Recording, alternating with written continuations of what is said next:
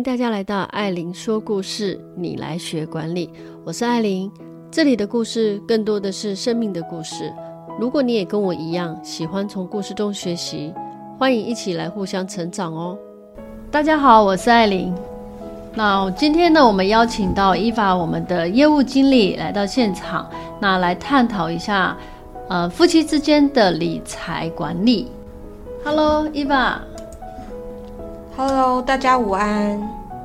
好，我们今天来讲一下，就是夫妻间的财务，我们到底是要独立各自分开，还是要共同理财？那如果说要各自理财，要分到什么样的地步呢？那对彼此的财务状况，是不是应该要毫无保留？那透明化，还是大家各管各的？好，我们来问问依法的意见哦。诶伊凡，你跟先生是怎么样子的理财方式啊？嗯，我跟先生一直以来都是各管各的。嗯嗯，因为夫妻两个人嘛，来自不同的家庭，所以拥有不同的金钱价值观是很正常啊。那我比较幸运的是，因为呃，我跟先生都有共识，所以我们也知道说价值观本来就没有绝对的对错。那我跟他都不要想说想要改变对方，所以我们一直以来都是很有默契，就是各管各的钱，他负责大钱，那我就负责生活中各式的小钱。然后，但有一点就是我们两个都有很努力在工作，那我们也没有小孩，所以我们都能够把自己养好，就是那对于共同要承担的责任就。也相对的比较小啦，嗯，那你呢？对，呃，我还在还没有小孩之前，我们是有一个，我跟先生是有一个共同的账户，那我们每个月就是自己丢进一些，丢一个固定的金额在里面。那当有小孩的时候，我们还是这样做，但是呢，就是丢的金额会大一些，对。然后重点就是说，我们除了就是呃那些共同的账户的金额，就是呃家用嘛，对不对？嗯、小孩子。那如果说哦、呃，今天我们要出去玩，今天我们要去饭店。那如果说呃那个账户的钱如果可能不太够，或者是哎我这边有领到什么奖金什么的，嗯嗯，或先生那边有，那他就说哎我今我这一次会请请你们请大家出去玩或者怎么样？对，我觉得就是大家互相，我身边也蛮多朋友是这样子的，嗯，跟。呃，另一半是这样子的理财方式，但我觉得这样的我觉得还不错。但是就是我有一个很好的朋友，他也是这样子跟他老婆是这样的方式在理财。但有一年就是我们的年终奖金有稍微好一点，嗯，然后他就死命要我不要跟他老婆讲，说我们领的比较好，是因为如果我领的比较好，可能就会被逼着要丢比较多的钱进去共同账户，然后所以他还是就持续在那边装穷，然后就这样子就可以。拥有自己比较多的私房钱，然后可以买自己想要的相机啊，然后镜头啊这些的。嗯，这可以理解，可以理解。但我觉得我还蛮支持这样的理财方式，我觉得会是相对比较公平，也会减少就是彼此计较的那样子的心态。对，心态跟心情。对。那其实最主要的就是说，嗯，夫妻之间的一个金钱观的观念哦，是不是？嗯。就是确实是啦，就根据统计啊，嗯，确实金钱问题是离婚的主因，没错。那有三成的受访者也因为钱跟你的另外一半吵过架。哦。那有些虽然说没有正面起冲突，但难免或多或少，其实你心里会很不舒服嘛。嗯。那日积月累这样子，呃，因为金钱问题造成你这样子吵架，总。感情也会慢慢的被你吵吵没了，是，都磨光了。对，所以我觉得我要好好的跟另一半讨论清楚理财的方式是非常重要的任务。嗯、是，那也有人说，婚后如果你要彻底实行 AA 制的话，不如不要结。你觉得呢？呃，我我自己是有，是不是也是因为这样子，嗯、所以现在大家都不想结婚？有可能。我自己是有一个身边有一个例子，就是说他会把所有的账务都写得很清楚，然后大家就是要怎么样平分，要怎么样做。对，那但是呢，我觉得这样做的话，当然是很透明啦，但是很透明，嗯、但是双方的感受就好像分得很很很细。那你这是这是你朋友的例子？对，这是我朋友的例子。那他们是除了就是摸得到的东西 AA 制，那些家务呢，或者是无形的东西，他们 AA 制吗？卫生纸几张 AA 制吗？就是 几张。我觉得这种我确实也有听过，但如果这这样遇到这样的另一半，就是在婚前啊，我们就会告诉姐妹淘，就说：“哎、欸，你给他停止，因为我觉得这好。”好崩溃哦！就是任何的，嗯、就是彻底 AA 制这件事情，就会让感情太理性。对，卫生纸你用两张，我用三张，你一天比较爱蹲厕所，那这样子你不是要负担比较多的钱？或者是蛋花汤三颗蛋，然后你喝两碗，你要负担一颗一点五颗蛋，我只喝一口，我不应该出那个蛋花汤的钱？我觉得。好累哦，对对对，没错。对，所以我自己是认为，如果真的要彻底实行 AA 制，那真的就不要结，因为其实你在婚姻之下，你很难去划清这样的界限，说你应该要负担，就是我们彼此都要很公平的负担责任，这真的是很难理清的。没错，而且就是主要就是说你。对方的一个金钱的价值，好，他的信念是什么？那他的有些人是呃，金钱会有一些恐惧症，有点难想象哎，什么是？我想一下哦，金钱恐惧症，他觉得金钱是不好的，有些是觉得金钱不好，所以他们会很讨厌有钱人，对，他们觉得说，哎，可能自己。不应该拥有那么多钱，那因为有钱都很贪心，都很腐败，好好难理解这样对这样子类型的人哦。所以这样类型的人呢，他们就不想要跟钱做连结，不爱钱吗？对，会忽视账单，过度消费，想要赶快把钱花掉啊。我有时候我觉得我好像也是会这样，但是。就是金钱规避倒是还没有到这种程度，还是蛮想赚钱的。但是有些人可能就是，呃，像心理分析师跟社工，他可能会有这种倾向。哦，你是说这样特质的人，就是因为如果我可以理解，如果是社工的话，嗯、他的呃个性特质啊，可能就会是嗯帮助人啊，然后去。嗯，把自己的钱给捐出去吗？也不是。嗯，就是他会在那个预算上面会有比较困难呀，要帮助别人什么的。哦，就是有一种金钱规避。哦，那也是因为社工，所以他不想要跟扯。呃，对对对，钱扯关系。对，觉得钱是腐败的，哦、钱是脏污的，所以他就会是。哦，理解。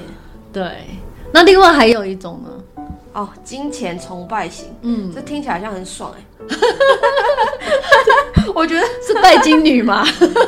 就是拥有钱就会是一个快乐的关键啊。嗯，所以我觉得这是一个现在资本主义啊，或是现在的网红啊，嗯、这样子网络世界这么透明，我觉得蛮多年就是会塑造成蛮多年轻人都会是。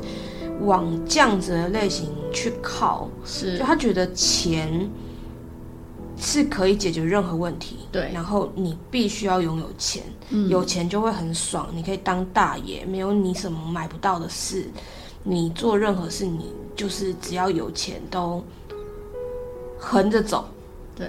但是我有一个朋友哦，他以前本来蛮穷的，嗯、后来等到他很有钱，可能嫁了一个很有钱的老公，可是那个很有钱的老公就没有时间陪他，然后他就每天就是会一直在那边消费啊，然后然后一直花钱啊，这样会很空虚。对，到最后他就变得很空虚，到最后他就觉得说，金钱你原来不是可以呃解决所有的事情。当然啦，就是说买买东西的当下是很开心的啦。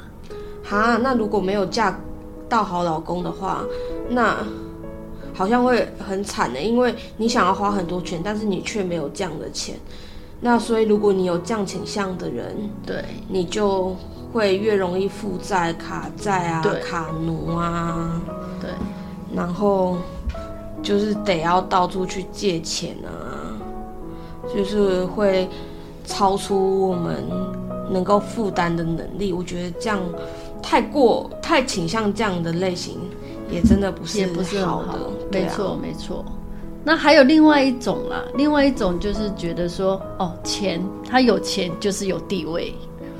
我觉得这样子、嗯、会有这样子，嗯，类型的人，他们可能就来自于他们可能从小就是过着比较苦的日子，嗯，所以他们就会认为说，呃，钱多是可以。反映他的自呃身份地位，那也可以让他们就是嗯比较认可自己的价值，比较容易炫富啦。这个突然我突然想到一个例子、欸，哎、嗯，就是我之前在看那个马斯克的时候，你不要看马斯克现在是世界首富哦、喔，嗯，可他以前很穷的，他以前也是他是白手起家的嘛，对对。那你知道吗？当时等等到他有钱，他就是在买他的。第一辆的车子的时候，他就叫人家来拍照，照杂志来拍。他觉得他那那时候马斯克，我没有看过马斯克，我对他没有研究。但那时候他有名了吗？就是刚有钱，刚刚有钱，他找他一开始来拍他的车。对，就是来拍他的第一辆车是什么车？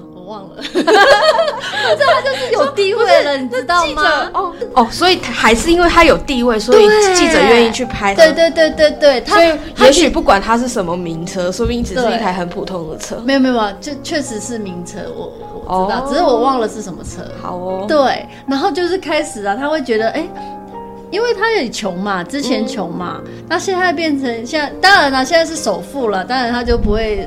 刚开始的时候，他也是要满足一下自己的虚荣心。嗯，对，确实对。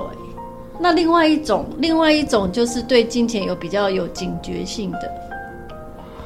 嗯，这样子的哦，就会是对钱就是一直保持着很警惕，然后就是像是有点是守财奴的感觉，就是会随时注意跟关心他们的财务状况啊，然后也会认为说，哎。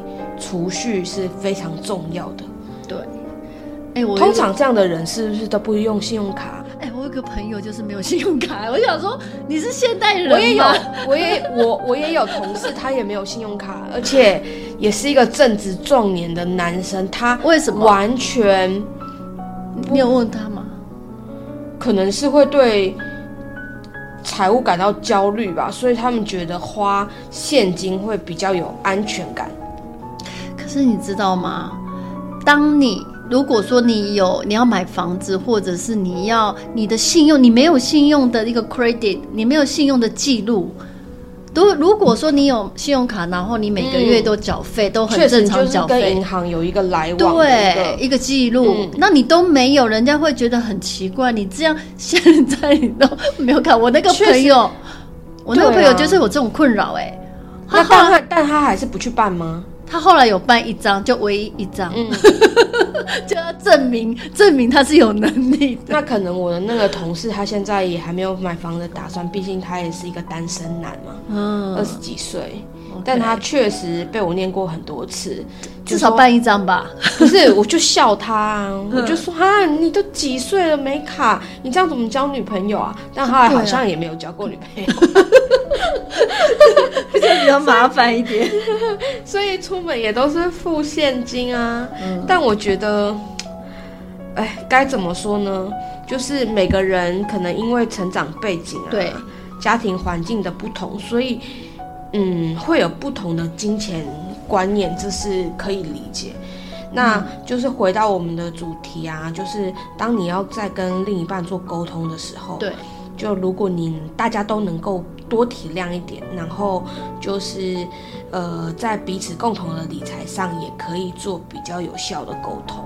对，而且如果说啦，两个人有一些默契的话，你对家庭的财务你想要怎么做，两个人可以讨论出一个方式，然后可以做一个未来的规划，这也是一个很不错的的一个计划，这样子。嗯，对啊。那是不是听得意犹未尽呢？不要走开，我们马上回来。哎，嗨，伊娃，我们我听说那个外遇出轨会影响感情，可是也有金钱出轨耶。那既然都是出轨，铁定也会影响感情吧？没错，也会有离婚收场的可能性。那我们今天来谈谈什么叫做金钱出轨吧。是我第一次听到这个名词，哎。嗯，还蛮有趣的。我先问你啦，我先问你啦，你知道你的另一半有多少存款吗？我我 我不知道，而且我也不想知道。我也不知道。他买了什么股票、基金、保险，你知道吗？呃，这个我大概知道，就是他有买什么样的股票，嗯、然后他可能会跟我讨论。嗯、那当然我也知道，就是有套牢的，然后还会偶尔偶尔哀哀叫，这个我会知道。好，因为他哀哀叫，所以你才知道。对对，但是基本上我是不会主动去关心的，因为就觉得说那是他的事。好，我我也都知道，因为他都没买。好，那我再问一个问题。好，请问你们有钱一起退休吗？你有想过这个问题吗？呃，这个问题有想过，但是一直没有去触碰它，是因为我觉得这个问题实在是太敏感了。因为我基本上就我不知道他的存款啊，他也不知道我的存款啊，那更别说我们要怎么去计划说一起。一起有钱，一起退休。如果真的到时候没有钱的话，那我就比较晚退休嘛，他自己先退休。好，这就是绝大部分的夫妻哦，只谈情说爱，不谈钱，对不对？真的，很多人就是问了这些问题，就会回答就是，哎，好像哦。大概哦，哎，不清楚哦，就钱好像变成就是彼此不可告人的秘密一样。真的，我们就来揭开这个秘密吧。艾琳，我跟你说，你刚刚在说话的时候，我就偷用手机去查一下什么是金钱出轨，因为我真的对这个名词太好奇了。就是呃，我在网络上查到的是一个巴马夫妇的定义是说。嗯呃，金钱出轨就是夫妻为了钱而扯谎，嗯，到处藏私房钱，嗯，那一心想要掌控家中的财政大权而不当的金钱行为。哦，后面讲的好像有点严重，但我觉得为钱扯谎，确实这件事，我觉得真的是有。像我每次买鞋啊，我老公问我说这多少钱的时候，我都会跟他低报。你又买这东西哦？没有啊，别人送的。哎、你怎么又买这个口红？多少钱？哦，没有多少钱，开架式的，就少一个零啊，或者什么的。哎、欸，你去买这个没有？哎、欸，你这是什么样？没有，就是为了钱，就是骗他。但是因为我也没有很多钱，所以我也藏不了私房钱。哎、欸，其实我觉得这应该很容易耶。像我老公会问我说：“哎、欸，这件衣服是新买的吗？”我说：“哦，没有啊，买很久了。”就是哎，买很有经验嘛？对啊，就说哎，买很久了，你不知道吗？其实前两天才买的。对，好，我们再来讲讲这个金钱出轨的这个行为。好，状况一，各管各的钱，源于不信任。嗯嗯，这听起来好像很有道理啊。很多双薪夫妻。就是都是这样处理金钱的，对。那其实我们也是啊，就是各管各的，嗯，自己对自己负责。但是呢，各管各的呢，最怕就是对彼此不闻不问，对，或者是说刻意隐瞒，不让对方知道真实的财务状况。那最害怕的就是有一方投资或是失败负债的时候，那另外一方也会被他拖拖垮。哎，这个我我要我要自首，嗯、因为我真的有有被呃诈骗。嗯、那被诈骗的时候呢，我本来想瞒住这件事情，不想跟我先生说，因为我怕我先生会疯掉。嗯，因为金额不算少。结果呢，后来而且他也是一个比较保守，对对，比较内敛比较的人。对、嗯、他听到之后，他肯定会不淡定这样。嗯、但是呢，我突然想到，因为我想要告那个人，通知单会寄来家里去上法院嘛。嗯，我想说，如果我。没有讲，然后他拿到了那一封的话，他可能会吓死。结果呢，我还是说了，我觉得还是要说，头皮说，还是要说。我觉得不管怎么样，让他念，让他骂你，还是要说。嗯、这个就是真的要诚实。后来我发现，我还是要诚实，不管怎么样。后来呢，我我我确实就是被诈骗蛮多的嘛。那他也会，先生也会想说，哦，你可能这个月比较拮据一点，然后他可能会协助我一下，对，换他付出多一点。我觉得这种那种，呃，你会感受到，其实对方虽然会呃喃喃有词啊，对，但是呢，碎碎对，碎碎念，但是他还是关心你的，你还是可以感受得到的。嗯，对，我觉得这是很很重要啦，所以要信，要有信任，然后要要诚实。嗯，那我这边啊的例子啊，其实我们，我就是我跟我先生啊，确实也是各管各的钱。嗯、但我这边的例子不是说彼此不信任，而是确实各管各的钱会有一个，嗯，我这边的状况是说，就是我们两个啊，当初就是一起要买预售屋嘛，嗯，然后头期款是。他付嘛，就是那个签约金。对，那接下来就是每个月的，就是缴那个那个叫什么工程款。嗯，就是我这边负责，我开始负责。然后那时候呢，我先生就是交代我说啊，你每个月要多存一点钱，你要为就是可能三年后之后要交屋啊，你还会有一些手续费或者是一些装潢的费，你都要开始存啊。但是其实因为我对钱不是这么的。呃，谨慎，那也不是说有记账的，就其实就是大手大脚的花钱，就是很随自己的心意花钱。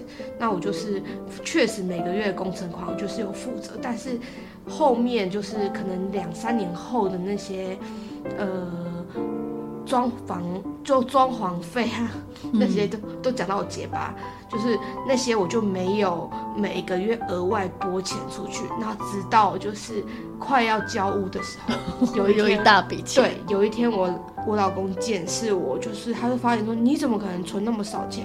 你怎么没有存钱？那时候就是我就有点吓到，其实也不是吓到，应该是我知道是会有总有一天会讲，只是我没有意识到说。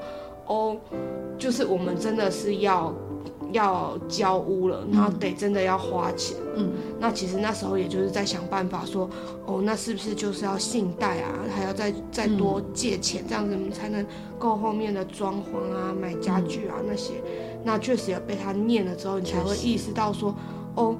嗯，确实我也没有按照着我们的游戏规则走，就是这当中，哎、想出国就出国啊，想旅游就旅游啊，然后都把我们讲好的要存下来的钱没有存下来。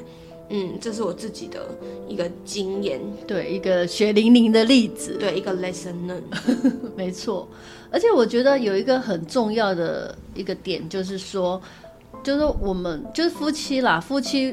也一样要做到账户透明，就是你每年你每年年底的时候，你还是一样要结算一下，然后呢跟对方报告。我觉得这种的话，就是让对方也会知道说，哦，原来已经花了这么多钱了，哦，原来小孩子的那个呃教育费是这么多，就有时候我们会知道说，哦。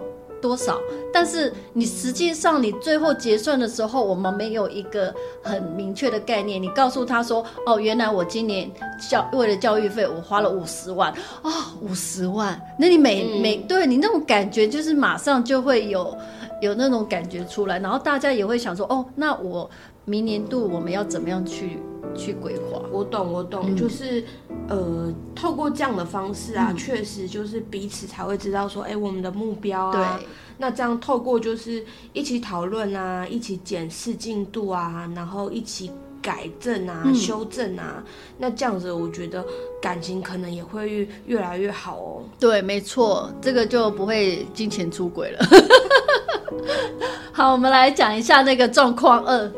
状况二呢，过度开支和负债。哦，这个真的，嗯，我想一下哦。我觉得这也是现在好多家庭会有的状况哎，是，就比方说，哎，可能太太她的工作就会是比较，呃，基础的工作，对，那就是她的观念呢、啊、也会是比较传统，她认为说，哎、嗯，存钱养家。就是老公的事，是那他自己赚的薪水，我也没赚多少钱啊。我一个月可能领基本工资两万六啊，嗯、或是我也没赚多少钱啊，又不像你赚的多，所以薪水都我自己的。嗯，那我就可以随意的说，哎、欸，我想要买鞋买鞋啊，保养保养啊，旅游旅游啊。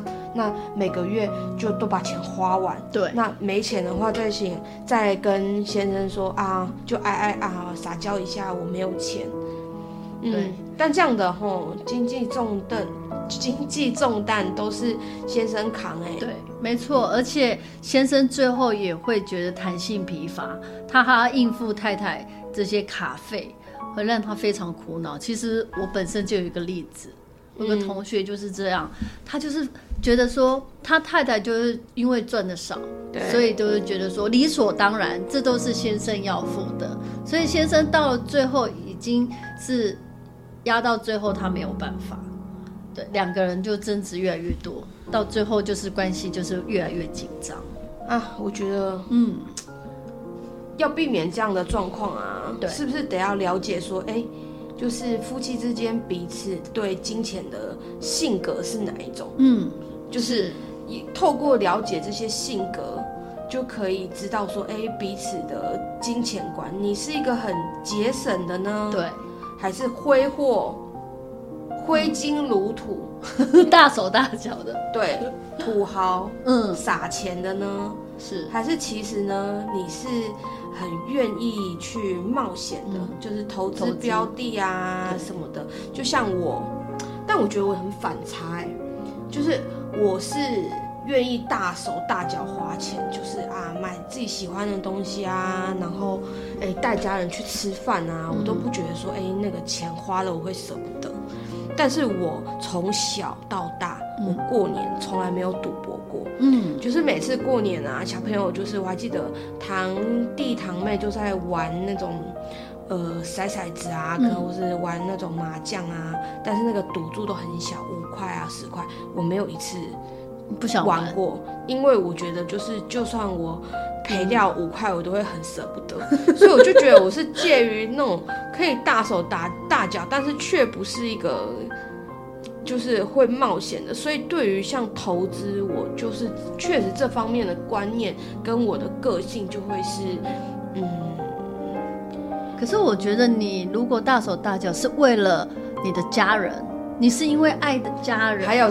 爱自己，对，当然了，就是爱自己、爱家人，所以你愿意付出，你愿意付出这些，而不是说哦，随便的人你就可以挥霍啊。嗯、对，我觉得这个还是有差异的。对，那还有一种人，就是他是一个安全，嗯、就是呃计划通，他就是喜欢把钱花到刀口上，然后非常理性的，非常理性。那他甚至觉得说钱就要在身上才会有安全感，嗯，所以他就不太花钱。是自己不花钱，可能对于另一半，他也会是这样的观念去看着另一半，就是哎、欸，希望另一半是节省的，对，按照计划来的，对，有有可能。对，另外一种就是逐水草而居，很洒脱，对，不太关心钱。我不知道，我可能是这个，但是我没有想住哪就住哪啦。我只有一个地方可以住，觉得那你这样就是很随性啊。我是比较随性一点，比较不会说，呃，我觉得钱能解决的事情都是小事，所以你也没有把钱看那么重。对，所以一直都没钱。嗯、所以啊，你就是了解自己的性格的时候啊，嗯、那你就是可以找到你的那个方法，对，然后就是跟对方一起互补啊。是，嗯，就是建立一个正确的消费习惯了，要有这样。对，那太太这时候就可以思考自己的透支行为啊，嗯、是不是会影响两个人的幸福啊，影响两个人的生活啊？是，也可以就是先有一个共同存钱的目标啊，然后去改善就是彼此对金钱的一个概念跟关系啊。嗯，那是不是听得意犹未尽呢？不要走开，我们马上回来。哎，伊娃，还有第三种金钱出轨方式，哎，这么多出轨哦。对，我们来讲一讲第三种是什么？哦，第三种出轨的状况呢，就是一味的控制，却没有完善的规划。哦，曾有一个朋友就是对我吐口水说，就是家里的财务大权都是他的先生掌控。那虽然先生说，老是跟他说啊，你放心啦。但其实我朋友还是会觉得很不安，越听到这种放心越越害怕。对，因为他不知道他先生到底能不能存足够的钱。是，那这种感觉就很像是我们两个，我跟我老公一起坐在车里面，嗯、但他开车，我却不知道他开在哪里。对，然后他一直告诉你说放心放心，啊、对，对你不用担心，你不用担心。但我就会还是会很焦虑啊，是就是感觉就是只是一个跟随者，但我不知道。目标跟状况在哪？嗯，那这样的解决方法呢？有吗？有，这样解决方法最好的方式就是你先生告诉你他要开到哪里去，把这个，所以就是要把财务透明化，对，公开。哦，两个人都有共识嘛，才能一起一起生存生活啊。但就是会很。嗯难以启齿哎，对，就会很怕说，我问了，然后我先生会不会觉得我在质疑他的投资能力啊？真的，我也我也觉得有时候真的好难启齿哦，好难问哦，又因为你问你又怕他会觉得说你又在怀疑我什么？我是怎样？你觉得我怎么样？对，我有乱花吗？我没有乱花。哎，我都省成这样子，你现在是在质疑我吗？对。但如果我不问的话，就另外一半又会自己就是在那里很难受，自己在那边觉得很煎熬。是。那到底是该问还是该不问啊？你觉得？还是要勇敢的开口，因为关系到对彼此的未来，对吧？我我我有。我有义务知道我要到哪里去吧？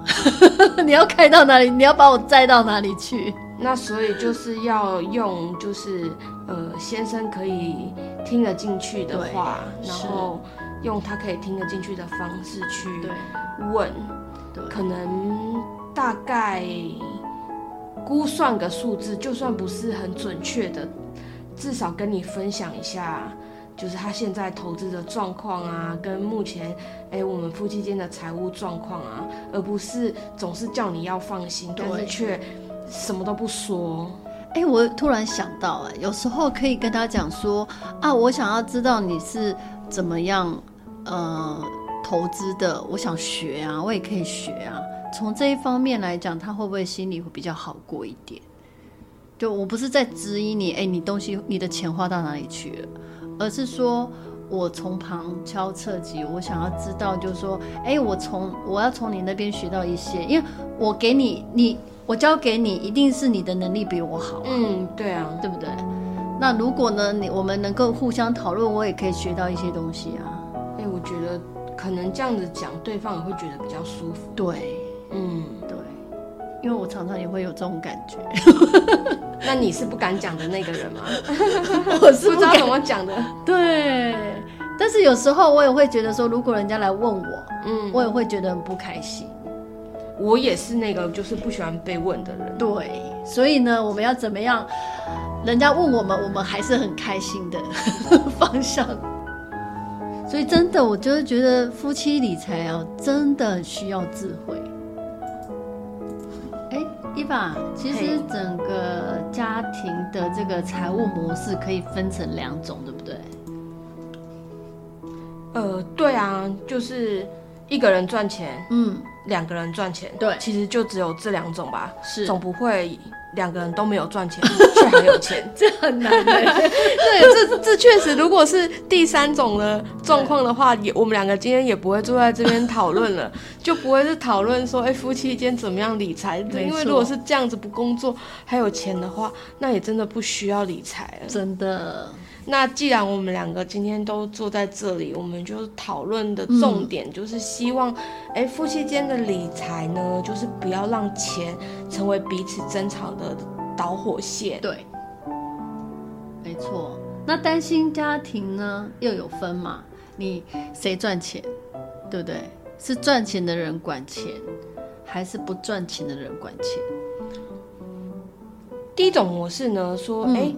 如果是赚钱的人负责管钱呢，那另外一个人呢，他就是他的支出就是要报账申请。嗯，哦，就是如果你是家庭主夫或是家庭主妇嘛，因为现在我们讨论的是呃单亲家庭嘛。对，那举例来说呢，就是哎，你个这个月的买菜钱是多少钱？嗯，那。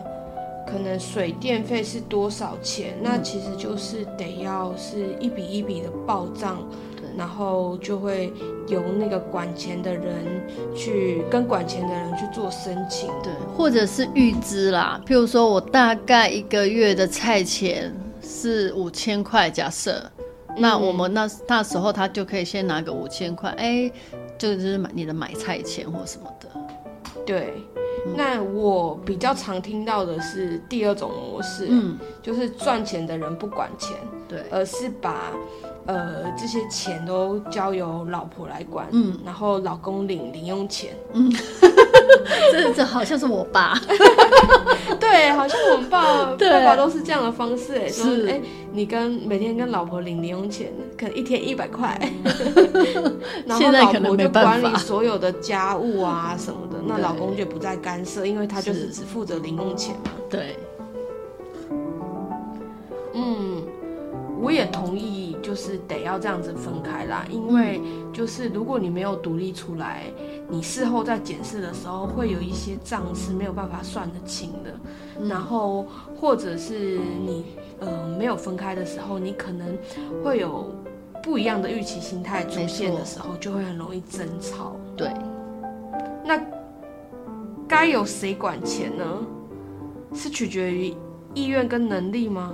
是啊，我觉得得要哎、欸。对，就是有些人他对于财务跟数字他就是比较敏锐，嗯、所以如果交由这样子嗯比较擅长的人，他也愿意管钱的话，那就可以会是比较平衡。没错，而且也不一定哦，管钱的也不一定是老婆。嗯，因为像我自己本身的例子，我也不爱管钱。我自己的例子，我没有要管钱，但是我知道我先生他可以控制。嗯，他如果说呃这个月超支了，然后他就会跟我说，哎，这个这个我们可不可以下个月再买？可以等一下嘛？嗯、对。那如果是我的话，我可能说我，我想买就买了。对对，所以呢，我觉得重点那个控钱的要看他的能力。对，要看他的能力。像我的话，我可能就不适合管钱，我也不适合管。两个就两个两个不适合管钱的人，然后坐在这边讨论夫妻理财到底，也是蛮妙的哦。不过我们也是经验分享啊，经验分享。对，对那我们聊完就是单亲家庭后，嗯、就是我们现在聊双薪家庭。对，没错。那两个呃夫妻两个人都会有各自的工作，那就会有两份收入啊。对、嗯。那所以说，如果是呃双薪家庭的话，他的财务分配啊，最好就是弄清楚，这样的话，他可以让资产啊就可以一直一直加倍。是。会有几种模式哦。第一种就是，哎、嗯，你的夫妻各自按就是比例把它提拨到共同账户，嗯，这也是你现在跟你先生在做的。是，没错。我觉得这样子，呃，我这几年这样 run 下来，我觉得还不错的一个方式。当然啦，我自己也会有我自己的。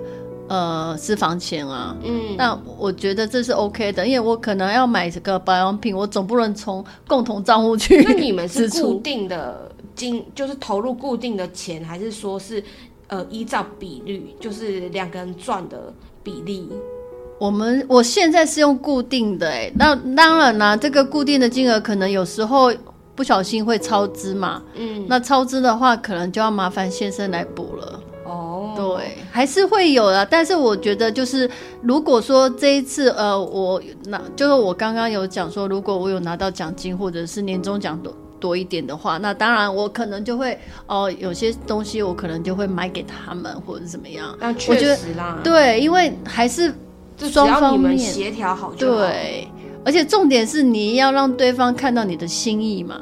嗯，是，我觉得这也很重要啦，因为一个家庭就是双方要付出，哦，那如果你算得太精细了，那当然那种感觉就没有了，嗯，对，爱就会慢慢被消磨殆尽，就是变室友了。没错，那第二种模式就是夫妻的薪水全部都汇在一个共同的账户。嗯，那这个模式就是啊，就已经不分彼此了。对，就是百分之百都在同一个账户，然后由这个账户去支付就是日常生活的支出。那双方就可以一起，也可以一起投资计划退休啊，准备退休金啊。但这个非常。需要两个人都同意，对，目标一致，嗯，对，目标要一致，需要对那个家庭财务费用有高度共识，对，有高度共识才有办法。而且呢，你的先生呢，一定要理解你要买保养品，要买什么等级的保养品，有没有？欸、因为年纪越大呢，我的保养品的那个等级。但我觉得，但我觉得这个。这个方式的风险很大，哦，就是你们夫妻的感情不能变差，因为如果你变差的话，你财务上你要厘清的话，就会变得很复杂，嗯，也很困难。真的，真的会太复杂了。那就是最后一种，就是夫妻财务各自独立，嗯，那都互不干涉。是这种模式呢，就是像。还没有结婚前一样，对，就是你的钱是你的钱，我的钱是我的钱，我不管你的钱，你也别来管我的钱。但是如果有共同，譬如说，呃，房租啦、水电啊那些的，你就是等于是你要 AA 制喽。嗯，对，但也有好处啦，就是这样模式的最大好处就是彼此都有很高度的财务自由嘛。对，你能够就是全。完全支配你自己赚的钱。是，但这样子的另外一个缺点呢，就是呃夫妻双方都要有相当程度的管理能力，对，不然的话就是只要有一方出现管理的问题啊，过度消费啊，投资很高风险的东西啊，就是夫另外一个夫妻他还是得要去填补，就是对方的财务窗口。对，财务缺口啊，我刚刚讲错吗？你刚才说财务窗口，哦，对不起，节目节目我太尾声了，你知道，就有点已经开始分心了。反正说到最后啊，确实夫妻间财务分配如果可以越清楚啊，那对家庭的财富就会越有帮助。没错，但是呢，重点是财务管理真的没有标准答案。重点是两个人有没有共识？对啊，就是这个标准答案放在夫妻之间就完全没标准了。哎、欸，伊娃，你有没有听过一句话？怎样？谈钱之前，我们要先来谈心。谈钱之前要先谈心，对，是不是因为夫妻两个人来自不同的家庭？嗯，所以确实拥有不同的金钱价值观很正常。对，然后加上就是夫妻间也没有什么标准答案，对，没有对错，所以得先。哎，你刚刚有讲一句啊？怎样？不要想改变对方。对，不要因为想改变对方，是我 是一直以来的心得。那确实要来谈心了吗？好，我们来谈心一下，要采取行动吧。嗯，对，没错。那在谈心的时候呢，要先知道说，哎，每个人对于金钱的安全感不同。对，那有些人觉得说，哎，我五百个，哎，存个五百万就够了。但有些人身边要放比五百万更多很多很多，他才会有安全感。是，所以得要先抓出一个安心的界限，彼此要先画出呃底线。对，然后双方都要一起遵守。无论如何，都是要跟先跟另一半讨论了。对啊，所以讲了这么多啊，我们也讲了说，哎，要怎么样避开自己的地雷啊？是，那就是可以幸福甜蜜谈心谈情谈心，对，那也可以心平气和谈钱，对。那我觉得夫妻之间的那个理财管理好像就也不难啊。没错。好，我们谢谢伊爸，耶，终于结束了吗？我们同一时间，艾琳说故事，你来学管理。每周三中午十二点到一点，我们空中再会，拜拜。